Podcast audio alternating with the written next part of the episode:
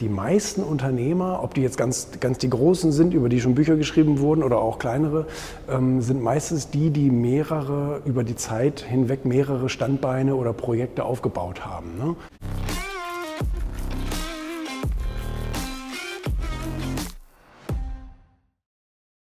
So wie Dieter das schon gesagt hat. Also du brauchst nicht ein Projekt oder zwei Projekte oder ein Standbein oder zwei Standbeine, du brauchst am besten 20 Standbeine.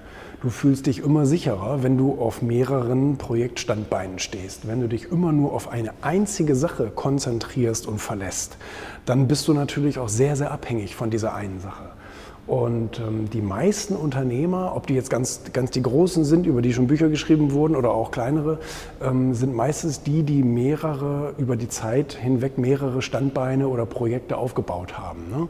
Ähm, einmal, was Spaß macht, die Leute sind ja kreativ und unternehmungslustig und ähm, die wollen mehrere Sachen machen. Und auf der anderen Seite ist es finanziell eben auch interessant, auf mehreren Standbeinen zu stehen. Ne? Vielleicht sogar in unterschiedlichen Branchen seine Talente einzubringen. Und wenn die eine Branche mal Wirtschaftskrise hat, dann läuft die andere vielleicht gerade umso besser.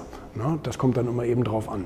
Aber das ist grundsätzlich schon eine sehr, sehr interessante Angelegenheit eben in, in mehreren Feldern aktiv zu sein. Und man kann ja auch, auch wenn ich für eine Sache die Leidenschaft habe, kann ich trotzdem diese, diese Dinge meistens unterteilen. Also nimm mal nur jemand, der Bock auf Einzelhandel hat und, und irgendwie äh, Shoppingläden äh, aufbauen will oder so, der sich vielleicht nebenbei noch mit Parkplätzen oder mit, äh, äh mit, mit, mit Shoppingcenter-Gebäuden oder so ähnlich äh, noch ein zweites und drittes Standbein aufbaut. Ne?